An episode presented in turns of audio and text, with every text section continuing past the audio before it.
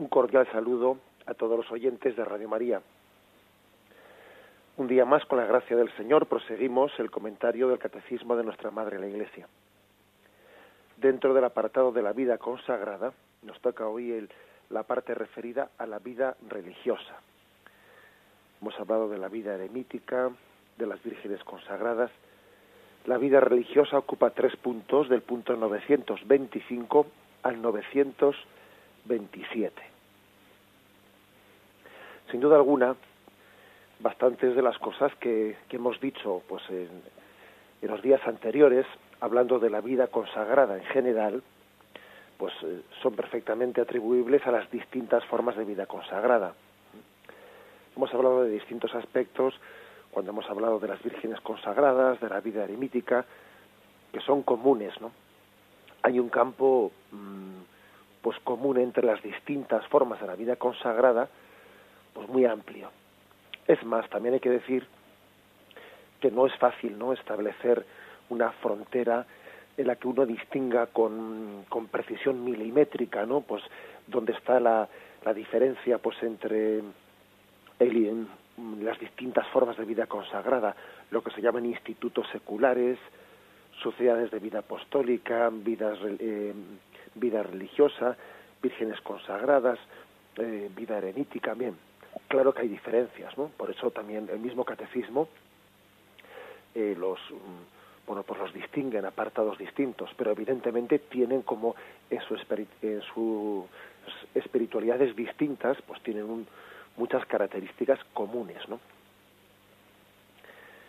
Una de ellas, una de las características comunes principales, es lo que eh, el catecismo subraya con una palabra, ¿no? Con la palabra de dimensión escatológica de la vida consagrada. Una palabra que quizás a un oyente se le haga así un poco más eh, pues extraña, pero no, hace, no es ninguna palabra eh, rara, sino sencillamente hace referencia a la dimensión que nos refiere, que también nos, nos deja vigilantes hacia la siguiente vida. ¿eh? Eso es algo muy característico de la vida religiosa, de la vida religiosa. Que por cierto, eh, no he leído el primero de los puntos, pero eh, dice que la vida religiosa se distingue de las otras formas de vida consagrada por el aspecto cultural, la profesión pública de los consejos evangélicos, la vida fraterna llevada, llevada en común y por el testimonio dado de la unión de Cristo y de la Iglesia. Bien, dice que estas son unas características en las que la vida religiosa se distingue pues de las otras formas de la vida consagrada. Pero bueno, eh, son unas características en las que se remarcan más estos aspectos, pero también eh, en otras formas de vida consagrada también se vive esa vida fraterna en, otro nivel, pero se vive esa vida fraterna, se vive en los la profesión pública de los consejos evangélicos, o sea que son, digamos, matices. ¿eh? Y estaba diciendo que, algo importantísimo de la vida religiosa es subrayar la naturaleza o la dimensión escatológica, es decir, ser un signo ante el mundo de la vida venidera. Ocurrió que en la, en la iglesia primitiva, en la iglesia primitiva se vivió una, una espera muy intensa, particularmente intensa, de la venida del Señor. Incluso parece ser, ¿no? Pues que algunas comunidades cristianas pensaban que el retorno en gloria del Señor iba a ser muy inminente, muy inminente. Por eso, incluso a veces hasta hasta San Pablo tiene que reprender a algunos, pues para que no esperen con los brazos cruzados la, la llegada, el retorno del Señor. Y les insiste el que no trabaja, que no coma. ¿eh? y les dice no no eh, esperad al Señor pero pero activos y, y, instaurando el reino de Dios entre nosotros no pero es cierto que había un gran valor no en la, en la primitiva comunidad cristiana que era pues una espera muy muy viva del retorno del Señor. El Maranatá ven Señor Jesús no con el que la Biblia concluye su último versículo se vivía con mucha intensidad en la primitiva comunidad cristiana. Yo creo que uno de los, eh, uno de los textos mm, de San Pablo que más nos ayudan los religiosos a vivir es el siguiente. Em, hace referencia a él pues la exhortación apostólica Vita Consecrata la exhortación apostólica sobre la vida consagrada em, de Juan Pablo II. Es el texto de primera carta de los Corintios, capítulo 7, versículo 29-31, donde em, se habla de esa dimensión escatológica que en principio San Pablo no refiere a todos los cristianos, pero que especialmente podemos decir de los religiosos. Y dice, hermanos, os digo esto, el momento es apremiante queda como solución que los que tienen mujer vivan como si no la tuvieran, los que lloran como si no lloraran, los que están alegres como si no lo estuvieran, los que compran como si no poseyeran, los que negocian en el mundo como si no disfrutaran de él, porque la apariencia de este mundo se termina. Fijaros que aquí San Pablo termina diciendo, porque la apariencia de este mundo se termina, porque este mundo es pasajero. Es un error vivir en esta vida poniendo el corazón definitivamente en ella. Entonces, la solución que San Pablo da es, amemos intensamente las cosas que llevamos entre manos, pero al mismo tiempo amémosla con, con libertad de corazón. Amemos los bienes creados, pero al mismo tiempo sin apegarnos a ellos. Y la verdad es que uno dice, bueno, ¿y cómo se hace eso, no? ¿Cómo se puede uno entregar, eh, entusiasmarse en esta vida con las cosas que lleva, ¿no? Entre manos. Entregarse con pasión, ¿eh? A las cosas, eh, bueno, pues a, nuestras tareas, y al mismo tiempo, sin embargo, estar desapegado de ellas. ¿Cómo se puede compaginar esos dos aspectos? Porque claro, si uno eh, tiene unas tareas en las que más bien es un pasota, ¿no? No, no, no se entrega nada con decisión, es muy fácil estar desapegado, claro, porque al fin y al cabo las cosas no las ama. Si no las ama, está desapegado de ellas. Pero no, el ideal cristiano es entregarse con intensidad y al mismo tiempo tener un corazón libre. ¿Cómo se pueden vivir esas dos dimensiones? ¿no? Pues la, respuesta la respuesta está pues eh, eh, en que esas dos dimensiones se viven cuando uno ama las cosas no con amor propio, sino las ama con el amor de Cristo. Ama las cosas en la voluntad de Dios. Y quiero esto en la medida que Dios lo quiera. Y si Dios no lo quiere, pues yo no me voy a llevar un berrinche, sino que como busco la voluntad de Dios por encima de todo, quedo en paz. Esta es una, una clave importantísima ¿no? de lo que es la de lo que la vida religiosa nos nos enseña como un, como un foco, ¿no? como un faro en la vida. Amar con, una, con un corazón libre, tener como si no se tuviera. Mm, de alguna manera tener compromisos, tener amistades, tener un amor, pero también con un corazón libre. Amar sin apego. Tener sin apego.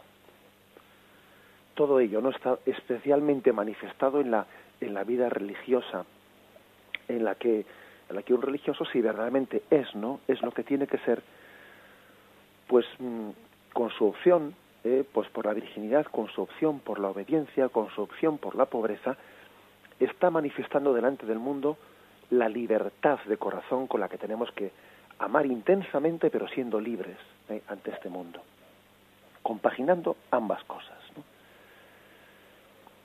Hoy en día una de las cosas que más nos hace sufrir,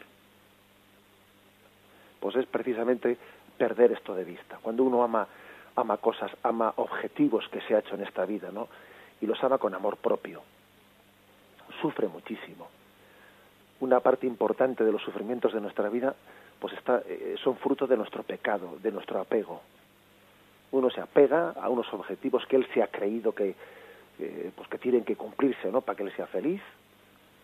Y entonces, como los ama con amor propio, pues sufre tremendamente Por eso la, la, vida religiosa es un, un foco encendido, ¿no? Para que entendamos, para que entendamos que la felicidad no está en otra cosa sino en sino en, hacer de nuestra voluntad la voluntad de Dios y, nada más. Y ojo, eh, que no quiere decir que los religiosos en su vida concreta estén preservados de estos peligros, porque también el religioso le puede ocurrir pues que de repente le cambian de destino y, y se le revuelve el mundo, ¿no? De repente se entra en crisis porque el superior le ha cambiado de destino y a él le parece que no lo ha hecho con un criterio correcto. ¿Y eso qué manifiesta? Pues manifiesta que también el, el apego se adentra no solamente en la vida ¿eh? del seglar, en la vida del laico. El apego también es perfectamente posible ¿eh? pues en, el, en la vida religiosa. Que no nos quepa duda que las tentaciones de Satanás traspasan perfectamente, vamos, no las las paredes del, convento. Eso que no nos quepa duda. Satanás tiene perfecta capacidad de adentrarse también en las paredes, ¿no? del monasterio, del convento, de la casa religiosa. Pero es cierto que en cuanto a estado de vida, ¿eh? en cuanto a estado de vida, el religioso tiene una ocasión perfecta, ¿eh? perfecta para, para mm, vivir esa libertad, amar con intensidad y libremente. ¿Por qué, por ejemplo, puede ocurrir que, a un religioso, en un momento determinado, que le, piden un cambio de destino, que eso le, le suponga entrar en crisis? ¿Por qué puede ocurrir eso? Pues puede ocurrir eso porque él pensaba que estaba amando en Cristo, pues a esos muchachos que atendían en, una clase de, yo qué sé, pues de un instituto de enseñanza, él pensaba que amaba todo eso en Cristo y también lo estaba amando con amor propio. Y esa crisis que le supone para el religioso, cambiar de, hacer ese cambio de destino, esa crisis es una ocasión perfecta, ¿no?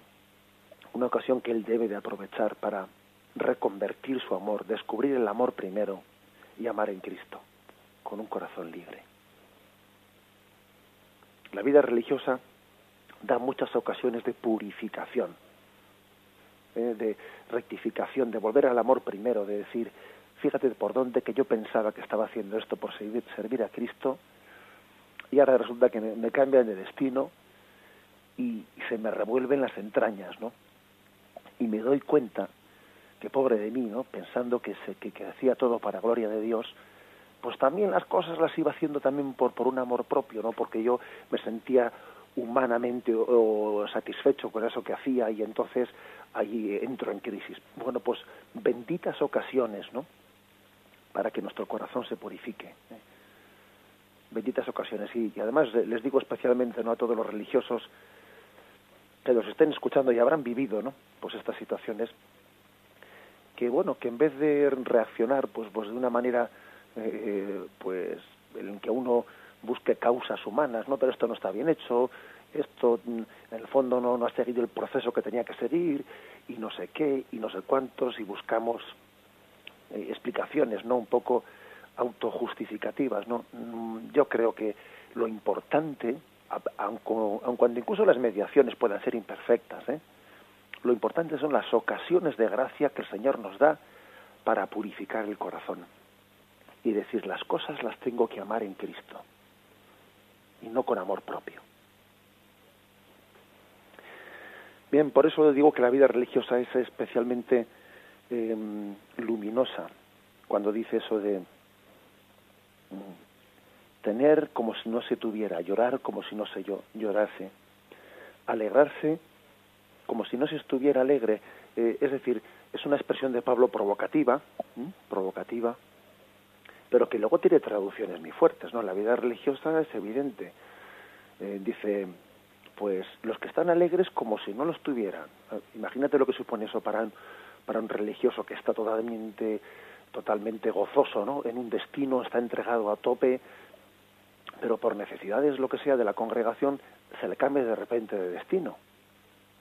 Y dice bueno, pues yo aquí, aquí estaba yo gozando de este momento con intensidad, pero como si no lo estuviese, me voy a otro sitio. Y el Señor le da una ocasión de purificación de su corazón y de amar todo en Cristo. Por eso decimos que hay una dimensión escatológica ¿eh? en la vida consagrada. La dimensión escatológica es amar todas las cosas en Dios y entender que hay una anticipación del mundo definitivo ¿eh? en esta vida religiosa, en esta forma de hacer las cosas. Una anticipación del mundo definitivo en una ardiente espera, en una ardiente espera. Fijos los ojos en el Señor, sabiendo que no tenemos aquí la ciudad permanente, que somos ciudadanos del cielo y que lo único necesario es buscar el reino de Dios y su justicia lo demás se nos dará por, por añadidura. Ese es el aspecto el aspecto más, más principal, más, clave. ¿eh? Ahora bien, eso no quiere decir que, que digamos que, que estemos en, en la espera, eso no quiere decir que, la espera consiste en una mera inercia, estar aquí con los brazos cruzados. No, eh, todos sabemos que esa espera se traduce en un trabajo y en una misión capaz de suscitar en nuestra sociedad pues mm, situaciones muy intensas de justicia, de paz, de solidaridad, de perdón, que esto se ha demostrado ampliamente no la historia de la vida consagrada, que ha producido muchos frutos, o sea que la tensión hacia la vida escatológica, hacia el más allá, pues se traduce en una misión muy activa. Y, y permitidme una referencia, una referencia a un pasaje de la vida de San Francisco Javier, ¿no? cuyo quinto centenario de su nacimiento estamos celebrando. Pues recuerdo que en su vida, cuando él iba camino, ya había tomado el barco, no iba camino de las Indias, ¿no? Y en aquel momento, pues, eh, en, aquellos, en aquellos tiempos, pues cuando los barcos tomaban tierra en algún punto, en alguna isla, pues bien sea para repostar, pues entonces mm, no eran, no eran unas paradas de poco tiempo, sino que a veces suponían unas semanas, unas semanas pues para reparar un barco, pues para poder comprar en lugares lejanos el avituallamiento necesario para poder seguir el viaje, y a veces eran necesarias paradas técnicas de dos o tres semanas, ¿no? Y en la, en la vida de Francisco Javier observamos lo que es el aprovechamiento intenso del tiempo. Resulta que tenía dos o tres semanas de tener que estar con el barco parado en un determinado lugar y a mí una de las cosas que más me llamaba la atención era que cualquiera de nosotros decimos, va, para dos, para dos o tres semanas que voy a estar aquí, ¿qué voy a hacer? Bueno, pues voy a, yo qué sé, pues voy a rezar, voy a conocer esto, voy a pasear, voy a conocer un poco esta cultura, ¿no? Pero no, Francisco Javier, aquel religioso santo lleno del fuego del Espíritu Santo, se entregaba en aquellas tres semanas en aquel sitio donde el barco había fondeado, se entregaba a evangelizar con la misma intensidad que si fuese a estar allí destinado para cinco años. Y en tres semanas era capaz de ponerse a evangelizar aquello con una intensidad mm, propia de quien se sentía, de quien era eh, instrumento del espíritu, sin cálculos humanos. Nosotros seguro que hubiésemos dicho, va, eh, no, no, hay, no hay tiempo para planificar una pastoral eh, bien configurada, no, no, no, no hay tiempo suficiente. es curioso, pero cuando los santos viven una perspectiva escatológica fuerte, eso les hace vivir el momento presente, no huir de él, sino vivirlo con más intensidad. O sea que es totalmente falso eso de que quien tiene una perspectiva escatológica, quien está esperando la próxima vida, esté más inactivo en esta vida. No, todo lo contrario. El que está con los ojos fijos esperando en la venida final de Cristo, recibe una fuerza del espíritu para vivir el momento presente con intensidad. Y resulta que Francisco Javier fundó comunidades cristianas en lugares donde el cristianismo no había sido nunca predicado en tres semanas. Y permanecieron durante siglos esas comunidades. Lo que quiere decir que, eh, que esa visión escatológica Mm, pues no es no es eh, no está reñida sino todo lo contrario con la intensidad del momento presente se trata pues no dicho en, en una palabra, vivir con intensidad el momento presente, porque esa es la voluntad de Dios, al mismo tiempo con un corazón libre, amando con un corazón libre y desapegado. Vamos a meditarlo brevemente y continuamos.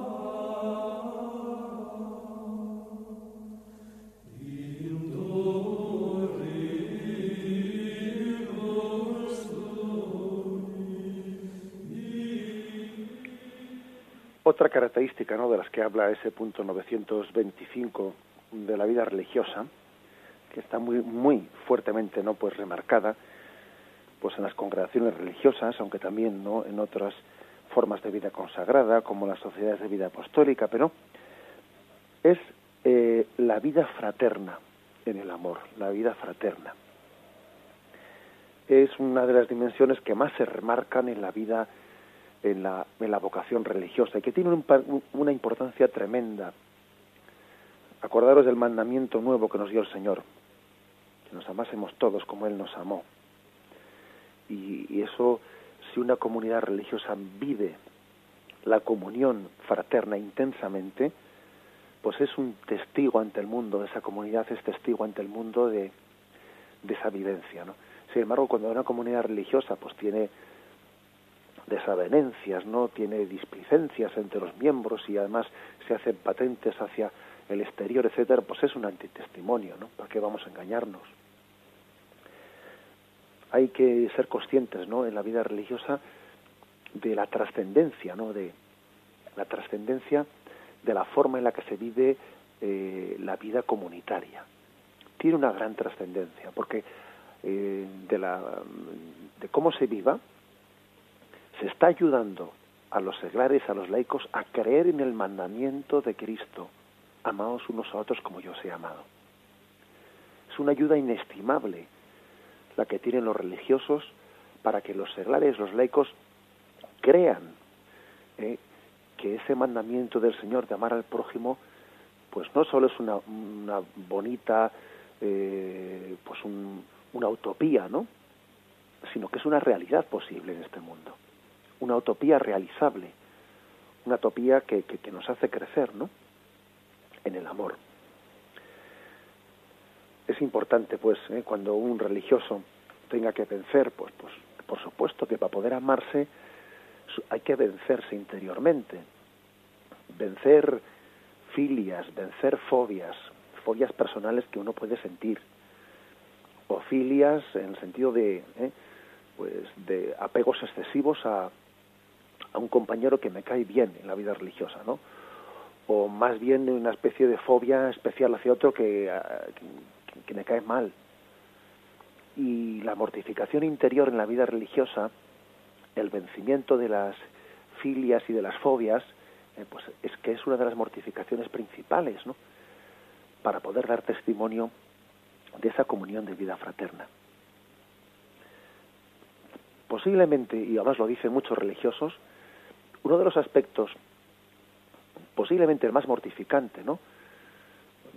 de lo que puede ser más costoso en la vida religiosa, es la vida en común.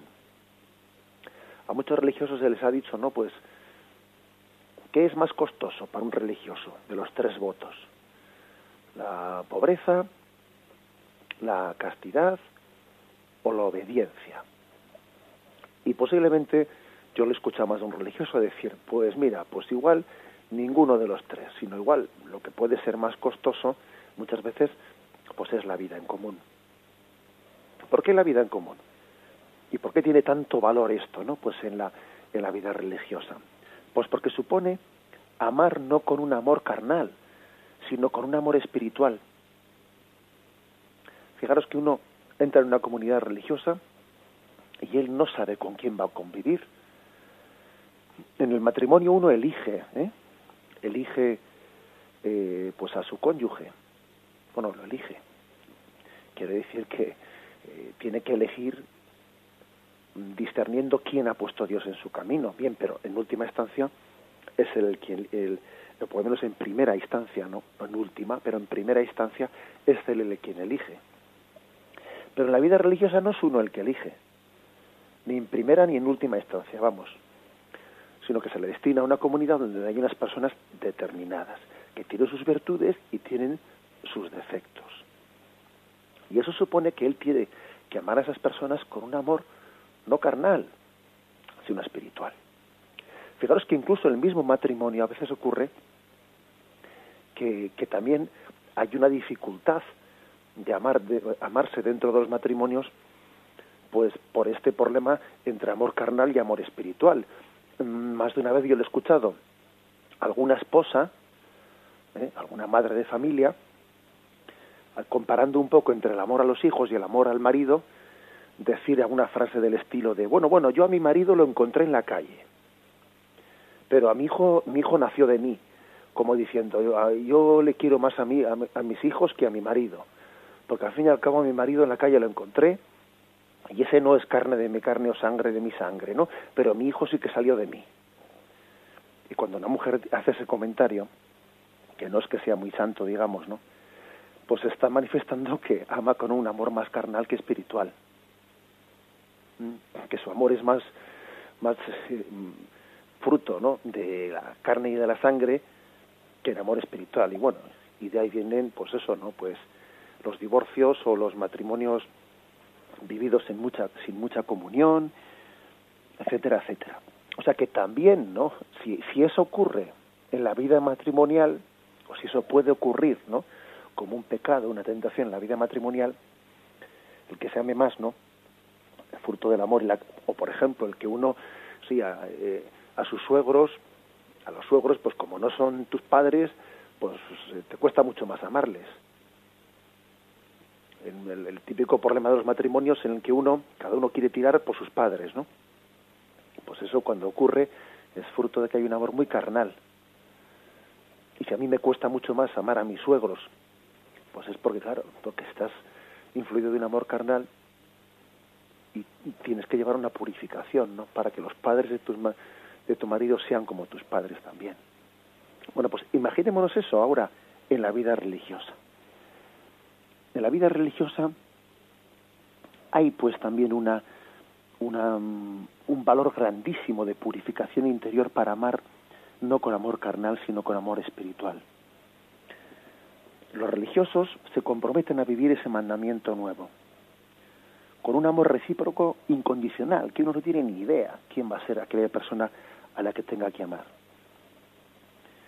Con la capacidad de no juzgar a aquella persona con la que convive, perdonándole hasta 70 veces siete, siendo un solo corazón y una sola alma con él, poniéndolo todo en común con Él, bienes materiales, experiencias espirituales, talentos, inspiraciones, ideales apostólicos, servicios de caridad, uno lo comparte todo ¿eh? con aquellos miembros de su comunidad. En la vida comunitaria, la energía del espíritu que hay en uno pasa a los demás. Y aquí no solamente se disfruta del propio don, sino que se multiplica el don al hacerle a otros partícipes de él. Se goza del fruto de los dones los unos de los otros. Hasta ahí llega la vida comunitaria. Y eso es un gran, es, un gran testimonio delante del mundo. Cuando una vida religiosa no tiene esta fuerza de vida fraterna en comunidad, su irradiación es potentísima. Bueno, sin embargo, fijaros, también existen pues las tentaciones, ¿no? Hay el refranero castellano, pues también es fiel reflejo de las tentaciones que pueden ocurrir en la vida religiosa dice un refrán eso de, en comunidad no muestres tu habilidad. Eh, fijaros una tentación clarísima diciendo, bueno, calla, calla, aquí en comunidad no voy a mostrar mi habilidad porque, claro, la muestro y luego todo el mundo a abusar de mí. Se enteran de que tengo esta cualidad o esta capacidad de hacer esto y, todo el mundo ahora a tomarme por, ¿eh? a tomarme por el tonto de turno y tengo que estar haciendo, ¿eh? cállate, escóndete, no muestres tu habilidad para que así no, no abusen de ti. Y luego encima a veces se suele añadir que ya nos dijo Jesús que tenemos que ser hermanos pero no primos. Primos no nos dijo, nos dijo que tenemos que ser hermanos. Bien, quiero deciros que también evidentemente en la vida religiosa existe, ¿no? Existe ese, esa tentación, que hay que mortificarla, que hay que superarla para dar testimonio ante el mundo pues de que aquello que ocurría en la primitiva comunidad cristiana, que era en un solo corazón y una sola alma, ese debe ser el ideal de una comunidad religiosa, poniéndolo todo en común, bienes materiales, experiencias espirituales, alegrías, penas, talentos, inspiraciones. Hay que, hay que superar pues no esas tendencias carnales que, que tienden a, a ponernos en guardia o a no entregarnos del todo aquello de que si Jesús nos dijo, ¿no? De que hay que ser hermanos, pero no primos. Y recuerdo haberle escuchado a don Juan María Uriarte, el obispo de San Sebastián, haberle, haberle escuchado una frase que decía, algunos, por miedo a ser el primo, renuncian a ser hermanos. Y, es una frase que debemos de, meditar mucho. ¿eh? No vaya a ser que por miedo a ser el primo estamos renunciando a ser hermanos. Y eso nos quiere decir pues que, que esta especie de resistencias interiores de quien se pone un poco a la defensiva para que no abusen de él, etcétera, etcétera, ¿no? Pues creo que tiene que creo que tiene que ser trascendido, ¿eh? trascendido por el testimonio de comunión. Los religiosos deben de tener en cuenta que con el testimonio o antitestimonio que den de vida unida en, comunión, están haciendo creíble o increíble, ¿no? Ante el mundo el mandamiento del amor al prójimo de Jesús. Lo meditamos y continuamos enseguida. Ad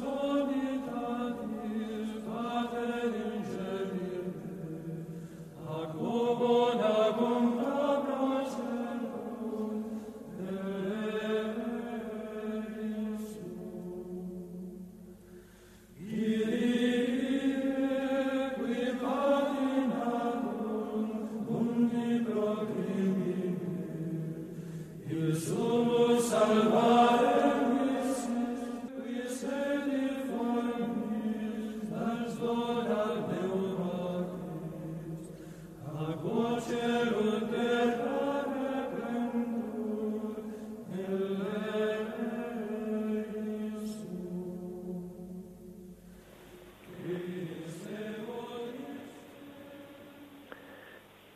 En definitiva, eh, podríamos resumir lo dicho diciendo que eh, la vida en comunidad, la vida en comunidad, esa comunión fraterna, antes incluso que ser un instrumento para una pues para una eficacia en la labor ese espacio es un espacio en el que se testimonia la presencia de Cristo resucitado.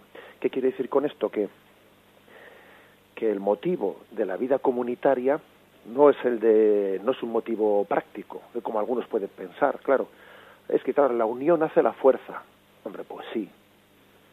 Pero no ese es el motivo último ¿eh? de la de la vida comunitaria.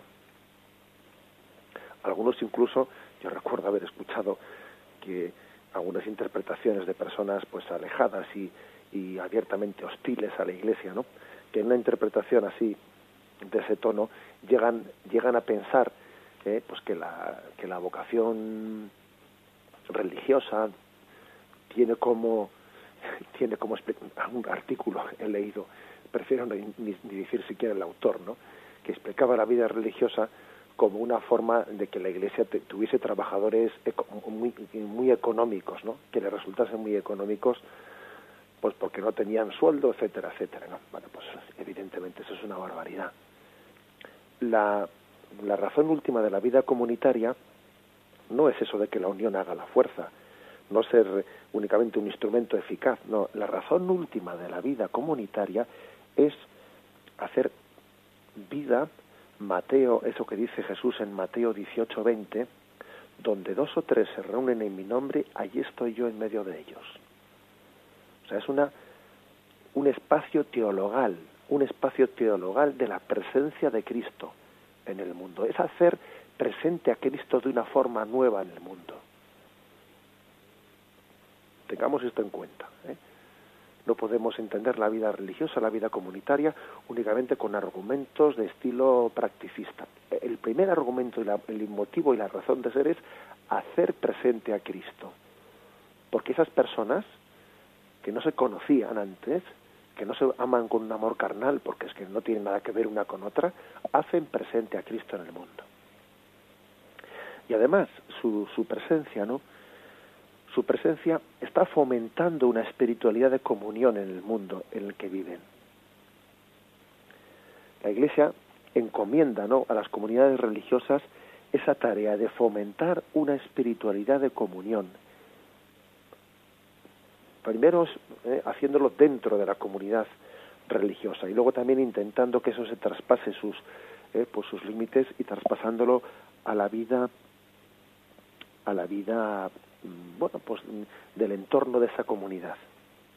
Dice Juan Pablo II en esa exhortación a la que tanto estamos haciendo referencia estos días estos días de, sobre la vida consagrada dice que eh, sobre todo en este mundo desgarrado por el odio étnico, dice en el punto 51. Eh, Particularmente los institutos internacionales de vida religiosa, ¿no? en esta época caracterizada por la dimensión mundial de los problemas y al mismo tiempo por el retorno de los ídolos del nacionalismo, tiene el cometido de dar testimonio y de mantener siempre vivo el sentido de la comunión entre los pueblos, las razas y las culturas. Esto es muy importante en la vida religiosa, porque uno de los motivos principales que hoy en día eh, existen, ¿no? De, mm, podríamos decir, uno de los peligros o las causas principales de conflictos internacionales son precisamente de raíz étnica, ¿eh? de raíz étnica, de raíz de, estilo de, con, de, de autoconsideración nacionalista, ¿no? Que si los hutus contra los tutsis, que si los serbios contra los bosnios, que si los palestinos contra los israelitas. Fijaros que una vez que cayó el muro de Berlín, una vez que dejó de, de tener lugar aquel enfrentamiento entre comunismo y capitalismo, ¿no? que parece que antes detrás de toda guerra había siempre un enfrentamiento entre comunismo y capitalismo. Una vez que cayó aquello y que uno soñaba con que el mundo entrase en una fase de paz, hemos visto que se ha abierto otro nuevo pues, escenario en el que el, el factor que suscita más guerras y enfrentamientos es el factor étnico. ¿eh? Y parece que eh, pues, cada, la inscripción de tribu que tiene cada uno, ¿eh? cada uno pertenece a una tribu y tiene que estar enfrentada con la del frente, ¿no? Y, y se da cuenta que desde la caída del comunismo la gran mayoría de las guerras y conflictos que existen son por este motivo. Como dice el Papa, ¿no? Eh, es un mundo desgarrado por el odio étnico que hace mucho daño entre nosotros, ¿no? Pues bien, las comunidades religiosas, especialmente, como dice el Papa, cuando son internacionales, ¿no? cuando son comunidades religiosas extendidas por todo el mundo, ¿no? se presentan como un diálogo de comunión entre todos, entre todos los hombres, un camino de paz. Por ejemplo, es hermosísimo ver en Tierra Santa las comunidades de los religiosos franciscanos, allí que parecen una especie de asambleas internacionales, ¿no? Y uno va a, Jerusalén y va a Belén, a otros lugares, y es capaz de ver allí franciscanos, cada uno de ellos de nacionalidades distintas, que incluso están en guerra entre los países, de los cuales esos franciscanos ¿eh? Eh, pues forman parte de esa comunidad, pueden estar enfrentados y pueden ser miembros de, eh, tribus distintas, ¿no? pues igual que también cuando existió aquel conflicto terrible en África entre los Hutus y los Tutsis, ¿no? También hubo testimonios muy fuertes de comunidades religiosas que tenían en su propia comunidad pues religiosos de ambas etnias. Y mientras que sus hermanos, por motivos étnicos y nacionalistas, estaban matando a machetazos, ¿no?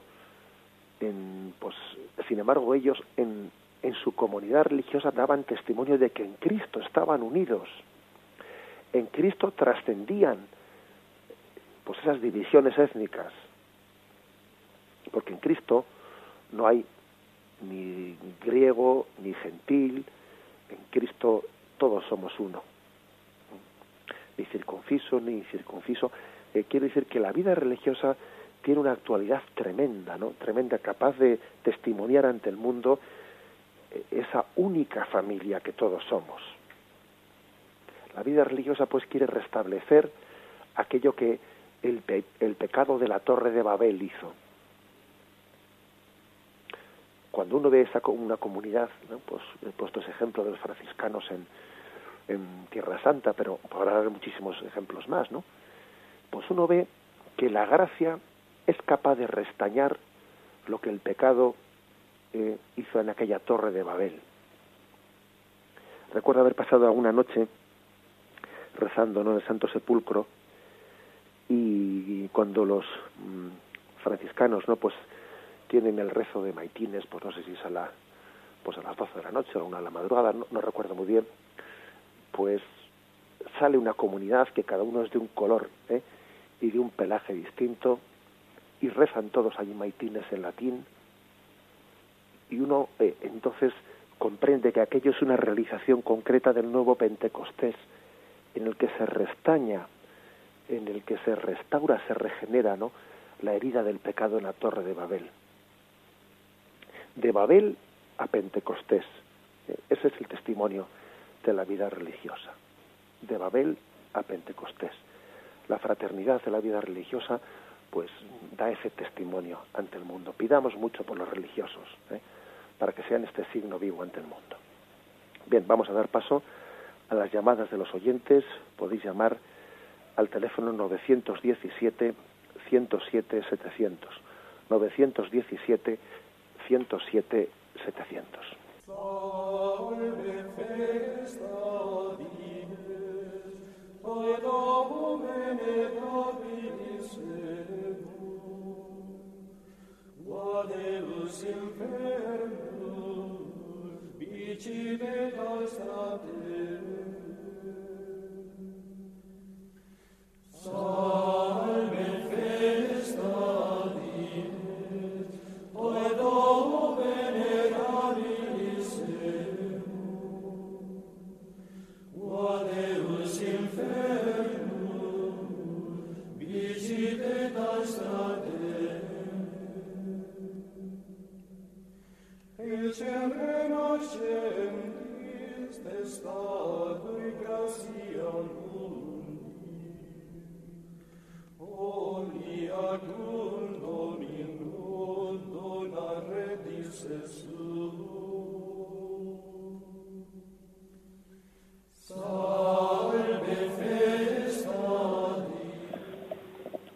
Buenos días, ¿con quién hablamos? Buenos días, eh, habla con Carlos de Madrid. Buenos días, Carlos. Que pertenezco a la Academia Nacional. Y la pregunta era que he hablado de, del apego a las cosas de este mundo y tal. Eh, esto, todo cristiano tiene que tener una experiencia de hacer por sus bienes, casa de los pobres, para que nunca estén en el cielo. Porque yo veo que hay personas que yo son casos que ha vendido todos sus bienes y tenía casa, se lo ha vendido todo a los, a los pobres y luego Señor se lo ha multiplicado pues, por los que le pedía. Esa es una pregunta. La otra pregunta, eh, que ha hablado de las guerras... Repíteme, por, por, favor, Carlos, repíteme sí. la pregunta primera, que es que te he escuchado mal.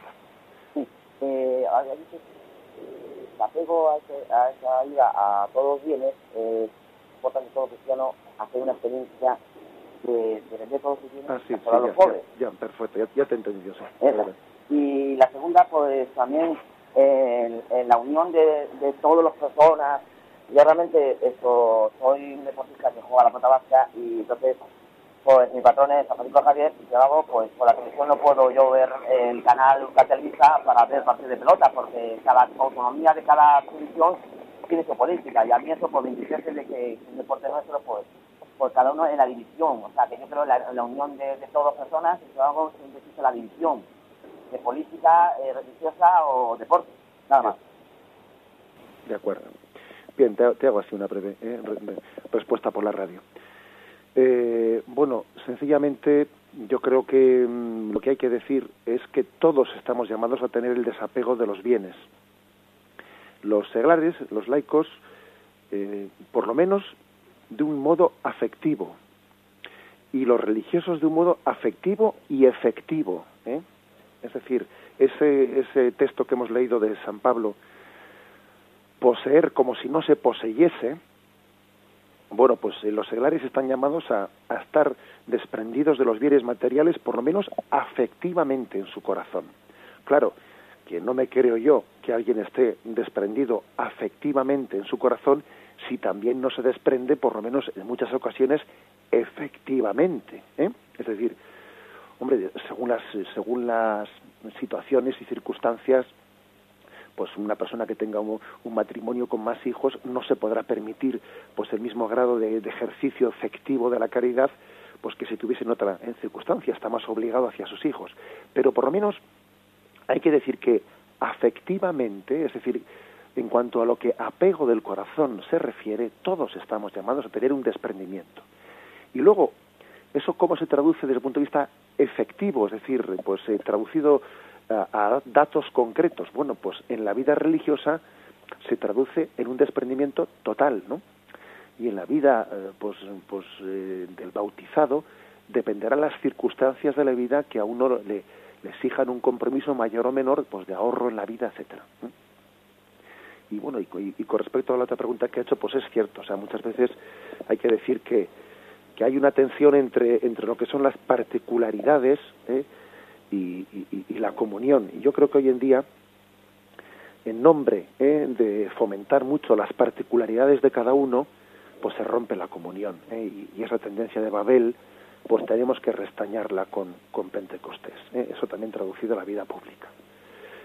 Bien, adelante, damos paso a la siguiente llamada. Buenos días, padre. Buenos días. Y mire, a lo mejor quizá no tendrá a lo mejor que ver lo que la, la charla de hoy con lo que yo le voy a hacer pero esta es la preocupación que tengo. Yo quería ser carmelita descalza. Y entonces las circunstancias no me la admitieron por tener a mi madre. Y hasta que no ha muerto yo no podía disponer de irme. Y no pudo ser. Pues vale, yo lo, lo admito, pero yo estoy colaborando en dos o tres sitios unida a gente y tengo unas reuniones. Y yo digo que mi libertad no me la corta mi casa y mi sitio está ahí para quien lo necesite. Pero si yo me tengo que ir, que nadie me corte mi libertad.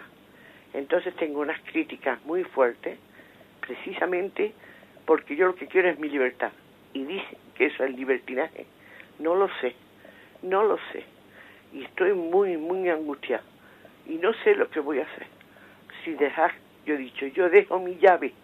No, no es tu llave, eres tú. Tú no te puedes ir a otro sitio pero me voy porque quiero oír esta charla por lo que sea. No me lo admite. Entonces, es verdad que tengo un libertinaje. ¿Cómo tengo que comportarme? ¿Cuál sería mi sitio? De verdad, padre, se lo pido. Bien, bueno, le respondo por la radio. ¿eh? La verdad es que creo que que en la medida en que usted trata pues un, un, un caso personal, eh, pues yo creo que debe de ser un poco discernido y resuelto en una dirección espiritual. ¿eh? Es muy difícil que yo por la radio, sin conocer un poco pues profundamente su caso, le pueda dar ahí un consejo. ¿eh? Lo que sí que es cierto, pues es que en la vida religiosa, vamos que no es su caso, por lo que usted me parece que nos ha dicho, ¿no? En la vida religiosa, pues uno sí que eh, otorga, ¿no? Otorga la, la llave de la libertad, pues ahora cuando uno no forma explícitamente pues parte de esa vida religiosa hay otra forma distinta de ejercer la libertad o sea que quizás yo diría que, someta usted eso a, a discernimiento ¿eh? pues porque el hecho de que usted no sea religiosa no pues y pertenezca a un, a un cierto grupo que pues, no sé si será una orden tercera etcétera todo eso exige un discernimiento personalizado damos paso a una siguiente llamada una presencia. Sí, buenos días. Aquí Manolo desde Madrid. Buenos días, Manolo. Padre, yo que voy a cumplir 80 años, lo que más me admira es, contemplar a la Virgen que siendo inmaculada se entregó a la providencia divina sin ningún reparo. Y nosotros contemplando el ángulo todos los días, comprendemos que lo más bonito es entregarse a la providencia de Dios y dejarse de criterios personales. Muchas gracias, Padre. Bueno, como dice, yo creo que está eso suficientemente explicado. Eh, tenemos nuestro modelo en, María y nos entregamos plenamente teniendo su modelo a la providencia. ¿eh? Damos paso a una llamada más. Buenos días. Buenos días, padre. Buenos días. Yo le doy las gracias de todo cuanto testimonio nos está usted dando tan bueno. Porque es que relativamente yo escucho un poco porque me voy todos los días a misa por la mañana. Pero hoy lo he dejado para irme por la tarde y quiero darle mi testimonio. Mire, los matrimonios somos una cosa sagrada, que nos ha consagrado el Señor, pues en vez de ser monja o marido cura, pues nos ha dado el testimonio de poder vivir en la, en la gracia de Dios con nosotros, porque la gracia de Dios, darme ya 64 años casada, Tener mi marido va a ser ahora 91. Yo 80, hago 88, 89 el día de San José. Estamos unidos como una piña. Mis hijos y mis nietos, con todos los que tengo. Porque tengo 13 nietos, 19 bisnietos y me vienen otros cuatro más de este año. Como usted comprenderá, yo querer quiero a cada uno en su manera de ser. Uno por ser nieto, otro por ser mi nieto, otro por ser mi hijo, otro por ser mi marido y otro por ser mis suegros, que les digo, la misa todos los, todos los años, en día de San Marcos, que murió mi suegra a los 20 años de casada, con, o sea, de todo estar casada. Y yo no dejo a mi, a mi familia y mi marido por la mía. Son iguales ellos, ellos por ser sus padres y yo por ser los míos. Y a cada uno les digo su misa cuando hace sus años, con los años que llevo casada, ¿eh? Muy bien, le agradecemos mucho su testimonio de, fidelidad, porque además también de, de una manera muy, muy similar, pues en la vida religiosa también se celebran esas bodas de plata, bodas de oro, bodas de diamante, ¿no? Esas mismas mismas bodas que usted celebra y yo diría que con una fecundidad similar, esa fecundidad tan grande, ¿no? que usted ha tenido en esa familia, pues, pues quizás un religioso, él no es capaz de saber, ¿no? Pues eh, en cuántos hijos, nietos, bisnietos se traduce eh, la entrega de su vida, pero sin duda alguna el religioso fielmente entregado a Cristo, pues tiene una fecundidad similar a esa, a esa de la que usted nos habla. ¿eh?